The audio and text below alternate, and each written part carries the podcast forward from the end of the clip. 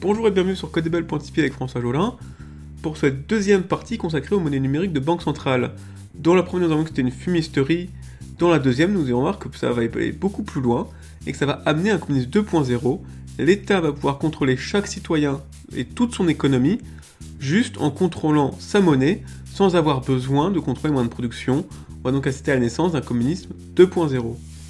Je vous explique tout en détail dans cet épisode. A tout de suite.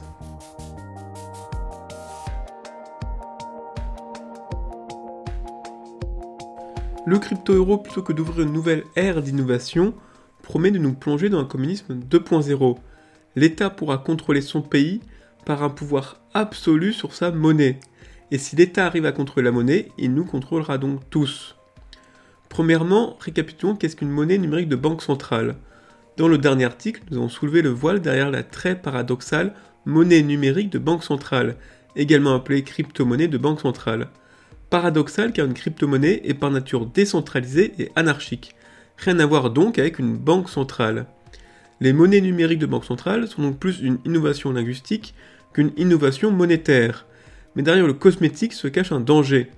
Avec les monnaies numériques de banque centrale, l'État obtiendra un contrôle absolu de sa monnaie. Il conservera bien sûr son monopole sur la régulation de la création monétaire, mais il obtiendra également le rôle de gestion de compte client, auparavant dans les mains des banques, ainsi que le rôle de vérification des transactions auparavant tenu par des réseaux SWIFT, Visa ou Mastercard. Dans le précédent article, nous avons vu comment l'État pourrait forcer le passage vers son crypto-euro en la faveur d'une crise d'hyperinflation. Aussi, nous allons voir dans cet article comment les monnaies numériques de banque centrale pourraient donner lieu à un communisme 2.0. Premièrement, intéressons-nous au communiste 1.0. Il a parfaitement montré qu'on pouvait contrôler l'intégralité d'un pays et la vie de tous ses citoyens en contrôlant l'information et l'économie. Cependant, le communiste 1.0 a voulu planifier et contrôler tous les moyens de production pour asseoir son pouvoir sur l'économie. Il faut lui reconnaître quelques réussites dans le domaine du nucléaire, du spatial et de l'industrie, des avancées dissoutes dans l'incapacité à l'État de s'occuper de son peuple. Le communiste 1.0 est une succession de pénuries et de famines, aussi bien sous Staline que sous Mao.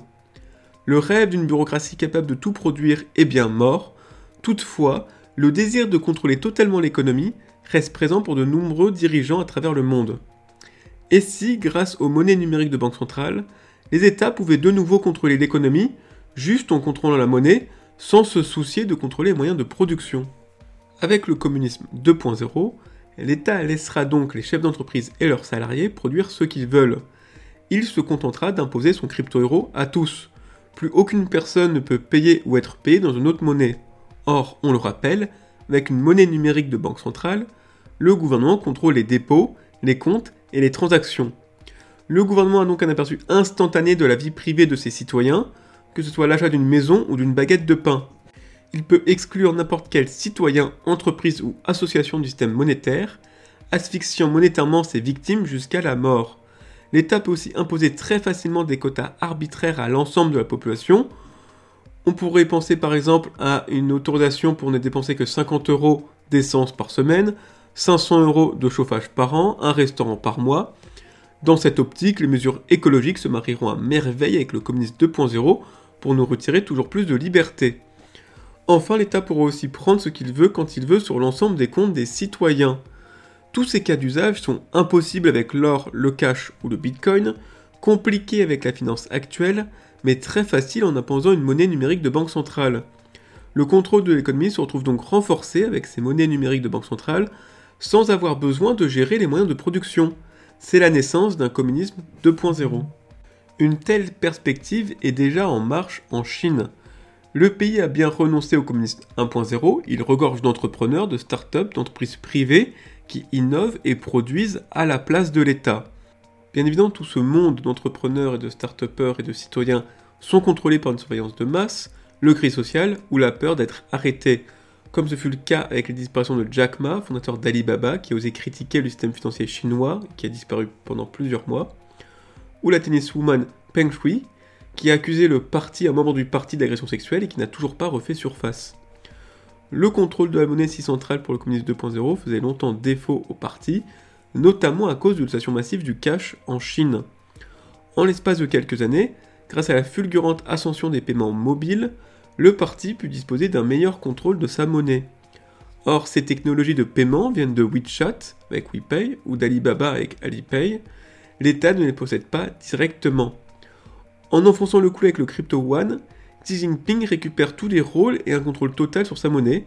La Chine est une véritable vitrine du communisme 2.0 à venir. Enfin, je me devais de rajouter un épilogue sur ce podcast, car oui, l'article devait s'arrêter là, mais Trudeau a décidé de devenir le premier dirigeant occidental à utiliser le communisme 2.0. En effet, pour casser le convoi de la liberté, le Premier ministre canadien a décidé de geler les comptes en banque des manifestants, les asphyxiant économiquement et les ruinant du jour au lendemain. Il a aussi demandé aux crypto-échanges canadiennes de refuser les dépôts venant d'une liste noire d'adresses de crypto-monnaies. Bref, le contrôle total de la monnaie est bien dans le viseur des dirigeants occidentaux. Leur monnaie numérique de banque centrale n'aura comme seul but d'amener vers une communiste 2.0 où la liberté et la vie privée seront inexistantes. Voilà, merci de m'avoir écouté pour euh, cette dernière partie sur les monnaies numériques de banque centrale. J'espère que ça vous a plu. Et j'espère vous retrouver très prochainement pour un nouveau podcast sur codable.tv. A bientôt